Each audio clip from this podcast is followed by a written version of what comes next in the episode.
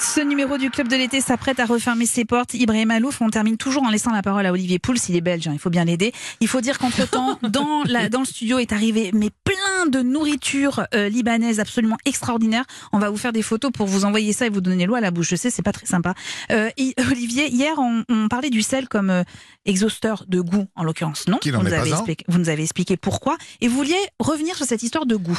Oui, et, et notamment cette fameuse théorie qu'on nous a appris, y compris à l'école, hein, qui aurait euh, quatre saveurs qui détermineraient notre goût, euh, la mer, l'acide, le sucré le salé, et notamment des capteurs sur les langues, sur la langue situés à différents endroits, et que voilà, ce serait de cette manière-là qu'on dégusterait les, choses. Alors, je, me suis intéressé euh, au sujet, et j'ai découvert Enfin, pas découvert, il y a quelqu'un que je connais bien qui s'appelle Hervétis, qui est un, un grand chimiste qui s'est beaucoup intéressé à la gastronomie et qui sur son blog vient de publier euh, un, un, papier que j'ai trouvé fantastique sur justement l'idée de ces quatre saveurs, de ces fausses quatre saveurs. Et je n'ai pas résisté au plaisir d'appeler Hervétis. Bonjour.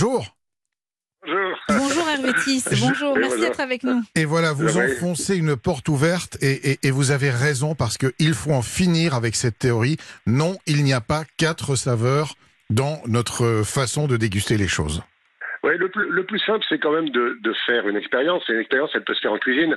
Alors, si vous avez du bicarbonate, vous savez, vous en prenez un tout petit peu, vous le goûtez. Il n'est pas salé, pas sucré, pas acide, pas amer, donc ça fait une cinquième.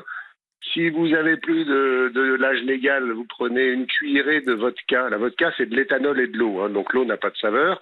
L'éthanol en a et vous, allez, vous allez goûter ça. Pincez-vous le nez parce que si on se pince pas le nez, en plus, on a l'odeur en plus de la saveur. Mais si vous pincez le nez, vous mettez une cuillerée de vodka dans la bouche, vous allez voir, c'est pas salé, pas sucré, pas acide, pas amer, pas bicarbonate, ça en fait une sixième. Et puis si vous prenez de la, de la réglisse, vous en aurez une septième, et puis etc., etc., etc.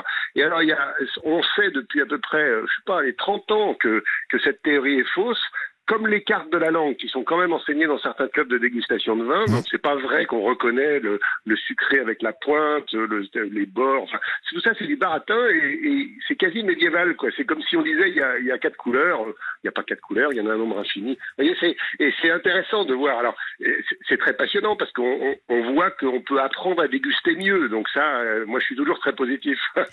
oui et, et puis je, je vais vous dire, l'idée m'est venue, c'est que je suis tombé sur un livre de cuisine pour les enfants dont on a parlé dans cette émission même il y a deux jours et dans les trois premières pages, c'est il y a quatre saveurs, la mer, le sucré, le salé, alors qu'il n'y a rien de plus faux.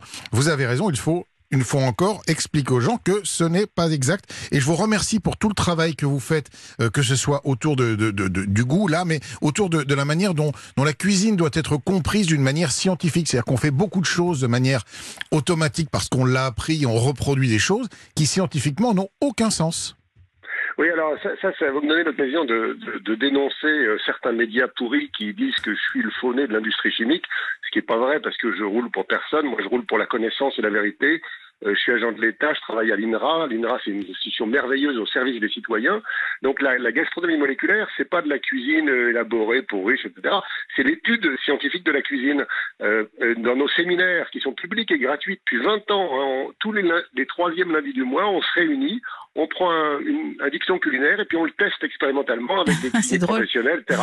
venez, c'est passionnant. Alors, on voit des trucs marrants. Par exemple, on a fait gonfler des soufflets sans battre les blancs en neige. Et euh, oui. ou bien on a, euh, euh, alors sur les artichauts, par exemple, on vous dit les artichauts, faut toujours arracher la queue, jamais la couper, sinon ça devient amer. On a fait la manip, euh, ça devient pas amer.